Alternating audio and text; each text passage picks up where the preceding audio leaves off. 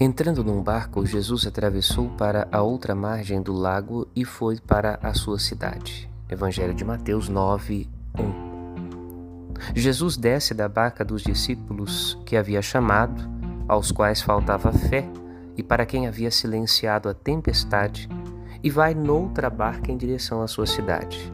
Lá encontra um paralítico e fé no coração daqueles que lhe apresentavam o homem. Jesus está em busca de fé. Onde ela existe, isso já é uma glória, caminho preparado para a ação de Deus. Onde não existe, ou é fraca ou limitada, Jesus a fortalece com o seu testemunho.